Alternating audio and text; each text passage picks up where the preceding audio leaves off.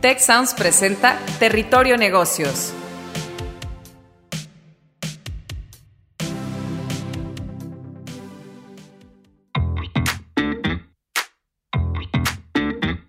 Bienvenidos a Territorio Negocios de EGADE Business School y la Escuela de Negocios del Tecnológico de Monterrey. Mi nombre es Jaime Martínez y hoy seré su guía por este espacio. Soy director de la sede Ciudad de México de EGADE Business School del Tecnológico de Monterrey.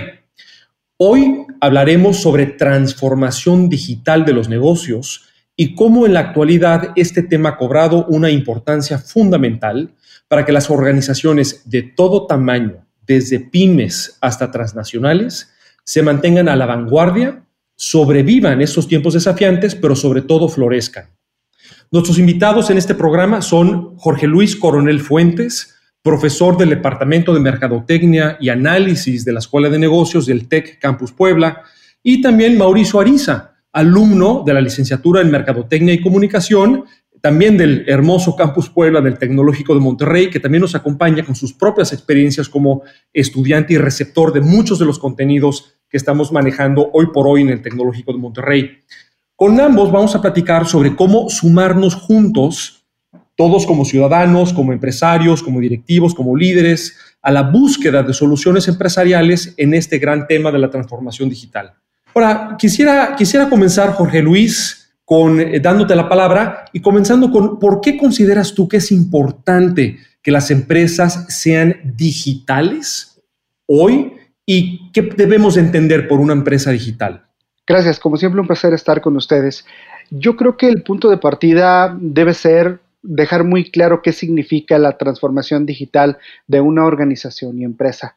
Normalmente en la creencia popular se entiende que una transformación digital significa transformar todos los procesos de una empresa o organización hacia las plataformas digitales, lo cual no necesariamente es cierto. El punto de partida es tomar las herramientas digitales disponibles hoy en día para aplicarlas en los procesos y en el uh, día a día de la empresa para generar no solo una mayor rentabilidad, sino para hacer una, una empresa o una organización mucho más eficiente. De ahí que las empresas pequeñas, micro, medianas y grandes puedan ir creando su propio entorno digital, su propio ecosistema digital y puedan ir paulatinamente evolucionando de ser una empresa que operaba al, o organización que operaba totalmente de manera presencial, con canales de distribución físicos netamente, a ir adoptando esas tecnologías digitales. Entonces, el punto de partida no solo es que hoy en día por la necesidad que tenemos a través de esta pandemia y por la situación que las organizaciones y las empresas vayan transitando a lo digital, sino es una evolución que se viene dando desde años, desde años atrás. Lamentablemente no había sido lo, lo veloz, lo ágil, lo rápido que hubiéramos deseado, sin duda, y sin embargo, esta pandemia en la situación que es muy triste, sí ha detonado que las empresas de cualquier tamaño y organizaciones de cualquier tamaño estén volteando a volverse eh, o a transformarse a una organización ágil y digital. Ese es, es un fenómeno que se está dando sin duda de manera muy importante y reiterativo. Jorge Luis, eh, mencionas que muchas empresas apenas están dando esa transformación en el contexto actual, cuando otras, quizás con una mayor anticipación, comenzaron a dar estos cambios hacia, la digitalización eh, con, con anterioridad. Una empresa que hoy necesita ponerse al corriente y un poco ganar el tiempo perdido, ¿por dónde debe de empezar? A ver, yo entiendo que hay pymes y transnacionales, empresas muy variadas y por supuesto de industrias muy distintas. Pero si hoy fueras a dar una formulita o un acordeón para una empresa que necesita ahorita ganar el tiempo perdido, ¿por dónde le sugerirías comenzar? Gracias. El punto es que no hay recetas, ¿no? Pero sí hay pasos importantes que seguir y en un orden digamos, de alguna manera estricto. Por ejemplo, no puedo pensar en implementar estrategias digitales o transformar mi organización de manera digital cuando primero no he hecho un diagnóstico de dónde estoy, cómo opero, qué, qué funciones realizo, cómo interactúo con mi audiencia, cómo interactúo con mis proveedores, cómo interactúo, cómo manejo mis canales de distribución. O sea, no es adoptar herramientas digitales por adoptarlas, es primero hacer un análisis concienzudo, un estudio de viabilidad y un estudio que te permita conocer la situación actual de tu empresa. una, una especie de arquitectura de, de, dónde está la empresa, una, una especie de radiografía. En, en, el modelo SOSTAC le llamarían análisis de la situación actual, muy básico, porque, porque cuando hablamos de soluciones más complejas como una reingeniería o esto que tú mencionas, implica que las empresas ya tienen una estructura sólida y departamental hecha para poder rápidamente hacer esto. Y la, y la realidad es que muchas empresas, sobre todo micro y pequeñas, no tienen esto, pero sí que tienen la capacidad de entender su entorno, de entender cómo funciona su empresa, dónde son rentables, cuáles son sus áreas de oportunidad, cuáles áreas son sus fortalezas y partir de ahí para saber cómo ir creando estas estrategias para transitar hacia lo digital de una manera eficiente, eficaz y sobre todo pues lo más veloz posible. Por eso muchas empiezan con, ah, con, metodologías ágiles. En lugar de llamarle literalmente una transformación digital, empiezan haciéndose organizaciones ágiles y luego ya transitan hacia lo digital. Efectivamente, volverse una, una empresa ágil. Ahora, eh, creo que hay mucho de qué platicar aquí, eh, Jorge. Quisiera darle la palabra a Mauricio. Yo sé que muchos escuchas de este podcast allá afuera son estudiantes o recientes graduados de universidad, del propio TEC o de otras instituciones, y me encantaría saber, Mauricio, cómo está él o cómo él percibe tú, Mauricio, estos contenidos de transformación digital o de, o de transformación ágil de las organizaciones y cómo tú lo viviste como estudiante. Hola Jaime, primero que nada, eh, muchas gracias por, por la invitación. Yo creo que lo importante para nosotros como estudiantes es que las organizaciones y las empresas se encuentren una forma correcta para comunicar con nosotros. Em, desde mi punto de vista se puede entender que, que, todo es parte de un proceso. A lo mejor eh, como bien también mencionó el profesor Coronel, no, no muchas eh, empresas identificaban o pudieron identificar a tiempo que, valía la pena incursionar en, el mundo digital. Eh, antes eh, yo creo que la mayoría de las empresas hacía su planeación para, para otro tipo de estrategias de comunicación y, y, dejaron mucho de lado, a lo mejor no solo las redes, porque, porque podemos hablar de una parte digital como son las redes, pero no es el único medio por el cual una persona puede, puede tener, no, no personas, perdón, pero empresas pueden tener participación en, en, en el mundo digital. Eh, pueden estar eh, presentes por medio de podcasts, eh, como, el, como el que estamos este, teniendo en este momento, pueden estar presentes por medio de blogs, pueden estar presentes por medio de, de publicidad en, en, páginas que sean de interés de la misma gente que los consume. Entonces yo, yo creo que hay una serie de estrategias que no solamente involucran las redes, que pueden utilizar las empresas y las organizaciones para hacerse presentes. Sí creo que, que mucha, muchas de las personas como yo, que son estudiantes o que están a punto de terminar de estudiar o, recién eh, egresados, eh, consumen mucho redes y muchos de nosotros podríamos decirles a estas empresas que es un error que no, que no hagan comunicación de ese lado. Claro, incluso eh, Mauricio, yo recuerdo, y hoy tal vez esto ciertamente te precede, como quizás preceda mucha parte de, la escucha, pero yo recuerdo cuando comenzó el Internet de manera masiva por allá del 94-95, que había muchas empresas que decían, no, eso nunca va a llegar aquí a México, las pymes podemos seguir operando eh, con una operación, como dicen en inglés, brick and mortar, o sea, de ladrillo y cemento, y la presencia online con nuestro .com o .mx no, no es necesaria. Y ahora viene una segunda oleada y un fenómeno muy parecido donde pues, las empresas tampoco vieron venir ese tsunami, por así llamarle, y ahora no es nada más tener una página o una presencia en Internet, sino como tú dices, Mauricio, estar generando incluso contenidos. O sea, ya no es suficiente, oye, con tener acme.com, ¿no? La página así nada más, sino estar generando contenidos y contenidos buenos, atractivos, con interacción, con una voz auténtica. Y creo que es eso a lo que te refieres cuando hablas de que, de que compañeros tuyos, Mauricio, de la carrera, consumen redes, quieren buenos contenidos, casi como una especie de función editorial, ¿no? Aunque tu empresa pues, no sea una empresa eh, netamente de medios, ¿no? ¿A eso te refieres? Eh, no solamente eso, la, realidad es que la forma en la que cómo, en, cómo se vende en general ha dejado de ser eh, directa, al menos para, para un consumidor como yo. Te lo puedo decir yo desde mi punto de vista. Yo creo que eh, hoy en día, más que en cualquier otra, otra circunstancia, no nos funciona, no funciona conmigo que llegan y sean directos con te vendo un producto o te ofrezco un servicio. Tienen, tienen que hacer clic con el consumidor desde mucho antes y, e involucrando muchas otras estrategias. O sea, contarme una historia, que yo me identifique con lo que ustedes hacen.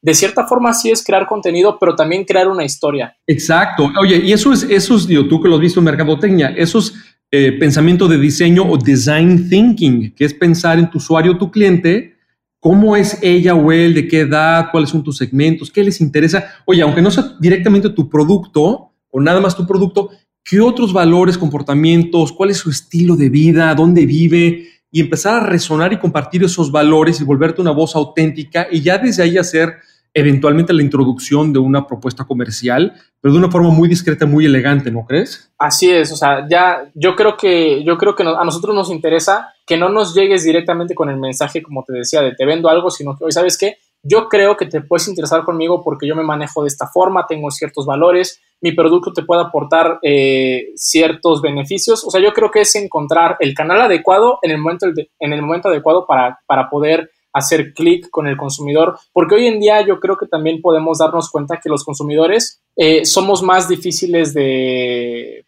justamente como de, de enganchar, ¿no? Sí, de, oye, de convencer en la, en la cacofonía, por así llamarle, de todo el contenido e información que hay en redes sociales, todos compitiendo por, eh, por los ojos o los oídos, ¿no? Como lo estamos haciendo aquí en este podcast, de, de la gran audiencia global, ya no solo nacional, sino global allá afuera. Gracias, Mauricio. Oye, Jorge, nos quedamos hablando de este punto bien interesante que es organizaciones ágiles o el famoso agile, ¿no? Como le llaman. Eso me lleva a mí a pensar que antes de hablar de tecnología o de cierto software, estamos hablando realmente de un cambio cultural, ¿no? De estilo de liderazgo y de mentalidad de los colaboradores. Una empresa, pasamos de lado la tecnología, ¿no? Una empresa que es ágil o que es agile, ¿cómo se ve, cómo funciona, a qué sabe, cómo huele? Claro, primero que nada, eh, analiza muy bien y es muy crítico de su proceder y de sus procesos ¿no? actuales. Entiende muy bien cuáles son literalmente óptimos, por eso son ágiles, y cuáles no lo son y en dónde hay que mejorar. Y se enfoca en, términos que hace 15 años, 10 años no utilizábamos, como por ejemplo el endomarketing, que es utilizar estas estrategias de mercadotecnia hacia el interior de la empresa. Antes teníamos o entendíamos comunicación organizacional, pero ahora hay más herramientas, tenemos más herramientas para justamente mejorar la comunicación, el trabajo en equipo, la colaboración, el... Eh, inclusive el ser empáticos, ¿no? Entre colaboradores, entre departamentos, para funcionar más rápido y mejor. Partiendo de ahí, entonces ibas agregando herramientas que te permitan no solo mejorar tus procesos, sino que te permitan comunicarte también hacia el exterior, como ya mencionaban hace algunos momentos, y entender inclusive la reputación en línea que tengo, ¿no? Como a través del análisis de datos, entender y, medir eh, particularmente indicadores como el share of voice, es decir,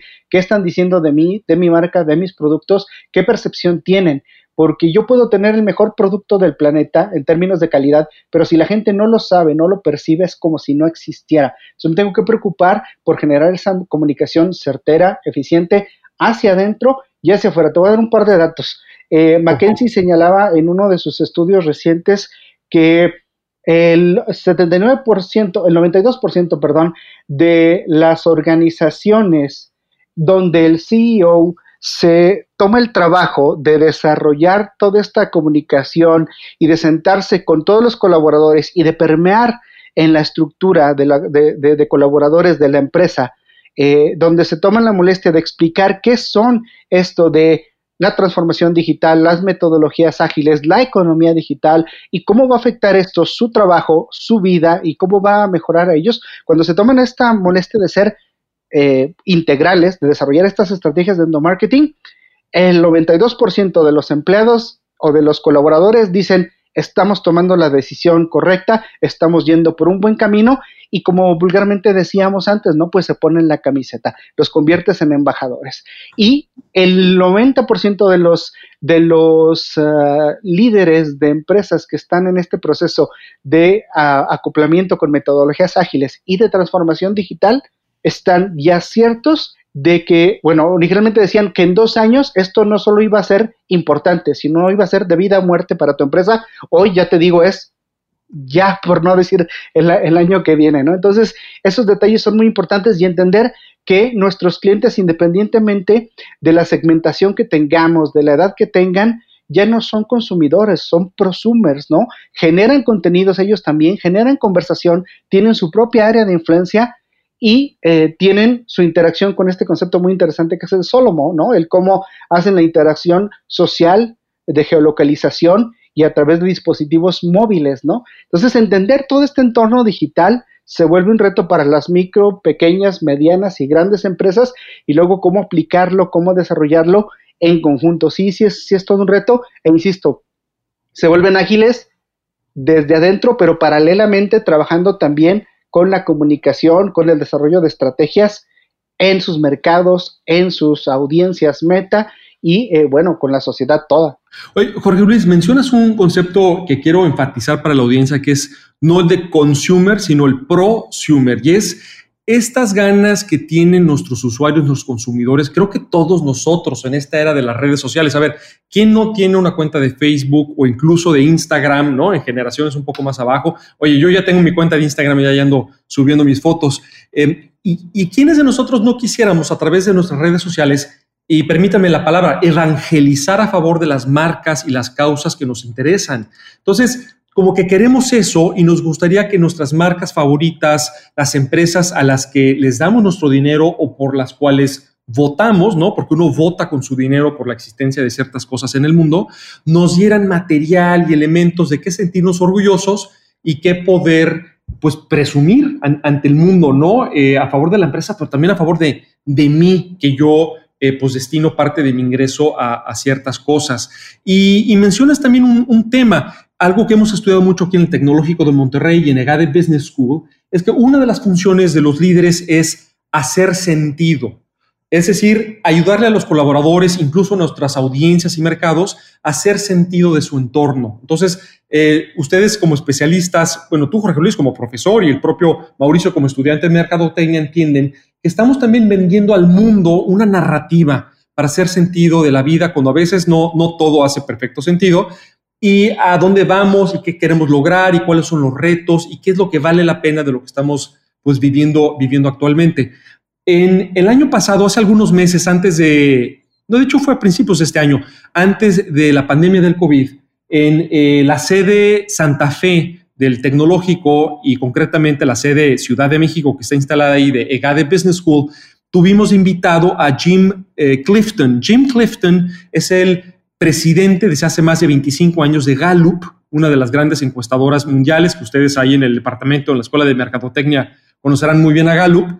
Y él nos compartía algunas estadísticas aquí en el TEC, en esta conferencia magistral, y nos compartía que apenas, apenas un 15% de los empleados de las empresas en todo el mundo podían decir que sentían una conexión personal con la misión de la organización. Y esto era una tragedia porque eso significaba que había ahí un 85% en promedio de empleados que pues, hacían su trabajo, cumplían lo que se esperaba de ellos, pero no sentían esta pasión, esta conexión con lo que estaba intentando lograr. Y qué importante es esto también para lo que tú nos mencionabas, eh, Jorge Luis, sobre un líder o una líder que comunica estos temas, por supuesto, tecnológicos, de transformación digital, pero todo en términos de una misión de la organización, donde la gente pueda conectar con eso y yo como empleado, yo como individuo, yo Jaime, pueda sentir cómo lo que yo aporto embona con todo y desde ahí me comunico, como tú dices, tengo relaciones de horizontalidad, ¿no? Donde me siento libre de poder opinar y criticar y señalar oportunidades y contribuir, ¿no? Em, como esa vieja parábola de los dos eh, albañiles, donde a uno le preguntan, oye, ¿tú qué estás haciendo? Y dice, no, pues aquí estoy poniendo ladrillos. Y el otro le preguntan, oye, ¿tú qué estás haciendo? Y dice, yo estoy colocando los cimientos de una catedral. ¿no? Es ese mismo sentido de propósito, de trascendencia, lo que uno está haciendo en conexión con los demás. Em, Jorge Luis y, Mauricio, quisiera ahora, em, pensando en nuestra audiencia, que compartiéramos algunos ejemplos de éxito, tal vez empresas chicas, medianas o grandes, de transformación digital. Eh, sabemos que sí se puede y las empresas mexicanas tenemos entre ellas enormes historias, muchas de ellas, por supuesto, de egresados del TEC de Monterrey. Sabemos que, bueno, si midiéramos en un, solamente en un año, ¿no? La foto del impacto económico que han tenido empresarialmente los egresados en toda su historia del TEC de Monterrey, sería alrededor de un 20% o más del PIB nacional. Eso es lo que se ha eh, medido para México si lo juntáramos todo en un solo año. Pero si pudiéramos tomar ahorita el microscopio y pensar en una historia o dos historias inspiradoras para la audiencia de esta transformación digital, ¿qué nos pudieran compartir? Se piensa mucho que la transformación digital implica meter grandes cantidades de recurso económico, tiempo y, e infraestructura para que cualquier empresa crezca, ¿no? Y que se requiere de tener recurso y conocimiento para poder hacer esto. Y muchas veces la verdad es más la experiencia del empresario, del emprendedor, el que se esfuerce por conocer el entorno y las capacidades y oportunidades de su empresa que cualquier otra cosa. Voy a empezar, quiero mencionar dos ejemplos, pero voy a empezar de uno muy chiquitito.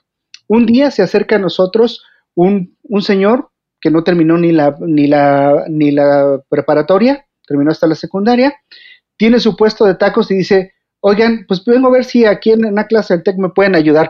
Yo me doy cuenta que en el sector donde está mi puesto de tacos, pues vienen alumnos de varias, eh, de varias universidades, incluidos el TEC, veo que mis clientes son familia, yo los trato de atender, les brindo un taquito de cortesía cuando llegan, pero yo ya no sé qué hacer, qué más hacer para crecer mi negocio. Me dicen los, los alumnos cuando es el fin de mes, oye, este, pues aceptas pago con tarjeta de crédito, y yo les digo, no, porque ni siquiera sé cómo transformar, cómo hacer eso, ¿no? Entonces nosotros, eh, y alumnos, ¿eh? Alumnos del TEC de Monterrey de Profesional, llegan y le dicen a este señor de una, de una eh, taquería, le dicen, mira, vamos a hacer esto, no necesitas invertir, simplemente vamos a ver cuáles son tus áreas de oportunidad y cómo lo hacemos. Y en resumen, fue, pues sí, tienes que tener una terminal para poder hacer eh, cobro con tarjeta bancaria, pero es que eso me sale muy caro y si voy al banco, eso eh, me implica pues generar una cuenta empresarial, no me quieren dar más que una cuenta empresarial. Bueno, pues se compró simplemente por 600 pesos un clip para poder hacer el cobro con tarjeta de, crédito, claro, esto te, te quita una comisión, pero te aumenta el volumen de venta. Tomó la decisión de que, por ejemplo, se entrara eh, con estas plataformas que originalmente, que están muy de moda ahorita y que originalmente se enfocaban solo en la, en la venta de comida en línea, como Rapid, Uber Eats, eh, Sin Delantar y estas, seleccionó una de las tres, la que menor comisión le cobraba para poder vender a través. Entonces, con comprar una, una tableta de 1.500 pesos, un clip desde 300 hasta 600 pesos, eh, tener su, su, cuenta en el banco que te dé la gana o en la institución que te permita eh, que, de tu preferencia, con ese simple cambio en la estructura y utilizar el señor sus redes sociales y decirle a la gente, qué bueno que miro, mire, tómese una foto con nosotros, le regalamos un taquito. Estas estrategias que son muy de mercadotecnia, él sin, sin, sin tanta experiencia detectaba las oportunidades, los alumnos solo ayudaron a, a, le ayudaron a, implementarlas y con eso el señor a través de, estas herramientas dejó de tener solo un puesto a tener todo ya un local formal, las ventas se le dispararon. No te quiero contar ahora que pues ya todo, lamentablemente con la pandemia, casi todo es en línea. Ahí está su mercado. ¿Por qué? Porque su mercado sigue siendo una, un, perfil o un eh, user persona o buyer persona que está muy conectado. Entonces se detonó, le ha ido muy bien, se le triplicaron las ventas Claro, todo pues con, con, algunas otras eh, elementos para cuidar el local y el aspecto y la calidad del producto y demás, pero muy bien. Después trabajamos con una empresa 100% mexicana en Guadalajara, Árbol Verde, que ellos lo que dicen, bueno, mira, yo ya vendo muy bien, pero no, no estoy eh, físicamente, pero no estoy eh, teniendo el éxito que quiero de manera de venta en línea con mi shampoo, que es un shampoo sólido. Dentro del primer reto, el primer reto ahí es decirle a la gente, oye, ¿ya sabes que hay un shampoo sólido? Tengo que saber si ya lo conocían, si están si, existe esa awareness, ¿no? Si existe esa... Tienes, que educar al mercado porque tu producto es tan innovador, ¿no? Así es.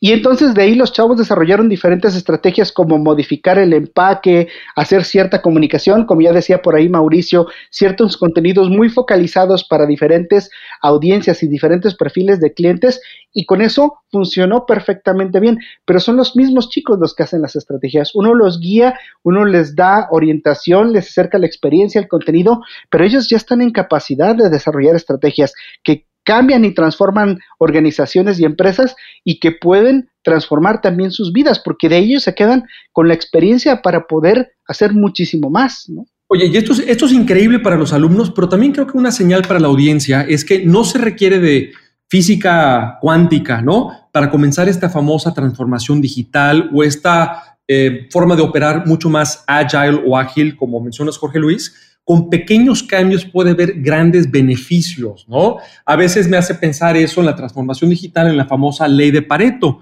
que a veces el 20% de los cambios que puedas implementar te van a generar un 80% de las mejoras. Entonces, pocos cambios bien escogiditos, que no sean tal vez terribles, nos pueden generar enormes beneficios y cambios en términos de competitividad, clientes y tal.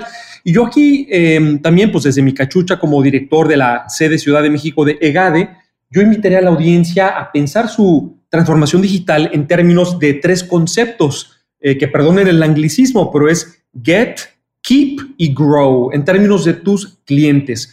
Pensar en qué puedes hacer en términos de herramientas digitales para aumentar más tus clientes, para difundirte más en redes sociales. En Mauricio ya lo mencionaba, como él y sus eh, contemporáneos pues quieren consumir contenidos de redes. Bueno, pues qué contenidos puedo poner allá afuera para que las organizaciones me conozcan, me distingan y quieran visitar mi negocio o comprarme en línea. Luego, la parte de Keep, ¿qué puedo hacer para que regreses conmigo? Para que no solamente me compres una vez, sino que haya una recompra y, así como este eh, lugar de, tacos que nos mencionabas, Jorge Luis, pues me, estés avisando de promociones, de eh, nuevos eh, elementos en el menú que yo quiera volver o quiera ordenar y que me mandes las cosas por algún servicio de domicilio.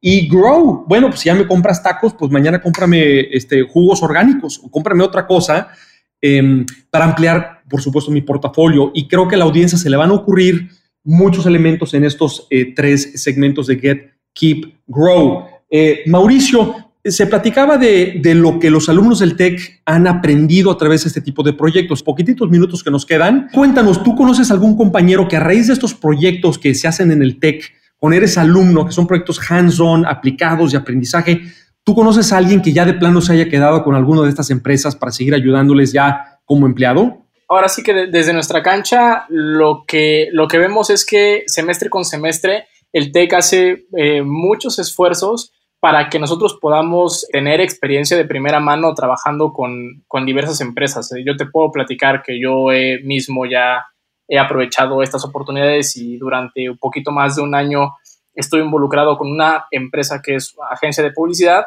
pero así como mi historia, hay, hay muchas más historias de, compañeros que inician trabajando primero un proyecto escolar con, con alguna de las empresas que decide aliarse como eh, justamente como socios formadores de, los programas del TEC y posterior a eso se, quedan ahí por el buen trabajo que realizan, ¿no? La verdad es que yo creo que cada vez es más eh, los compañeros que, nos, o sea, que, me, pueden contar y que, que cuentan abiertamente que gracias a, estas estrategias del TEC tienen oportunidad de, poder eh, apoyar con esta digitalización de, de los negocios y de las organizaciones, porque ahora sí que del lado de las organizaciones, lo que obtienen incorporándonos a nosotros eh, en, proyectos es justamente esta visión de, cómo necesitan hacer la comunicación diferente para llegar a estos sectores, a estos sectores o a aquellas personas que no habían podido llegar todavía.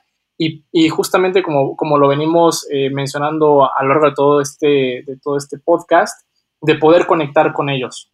Oye, y la, chispa creativa, y digo, y, no nos vayamos tan lejos, si lo pueden hacer ustedes, a ver, yo, yo tengo un hijo de 8 años que me está este, explicando cómo funciona TikTok y ya me está este, él capacitando para que yo haga mis primeros TikToks.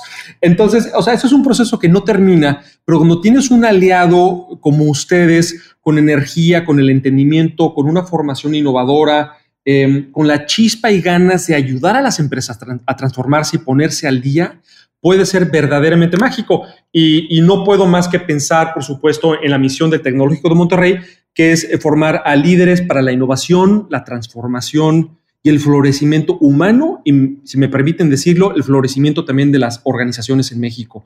Pues con esto quisiera cerrar agradeciéndoles de nuevo Jorge Luis Coronel Fuentes, profesor del Departamento de Mercadotecnia y Análisis de la Escuela de Negocios del TEC Campus Puebla, Mauricio Ariza, alumno de la licenciatura en Mercadotecnia y Comunicación, también del el Bello Campus Puebla. Muchas gracias por acompañarnos. Cerramos este episodio sobre transformación digital, entendiendo que no es eh, terriblemente difícil. Hay que más bien pensar en agilidad, en comunicación, en cómo vemos oportunidades para hacer pequeños cambios tecnológicos que pueden ir desde aceptar tarjetas de crédito, manejar redes sociales y conversaciones con la audiencia, em, poder eh, tomarle una foto a tus comensales y subirlo a redes, avisarles de nuevos productos y que por supuesto ahí el tecnológico y los alumnos sobre todo el tecnológico pueden ser los aliados de estas pymes e empresas de todos tamaños que nos están escuchando allá fuera.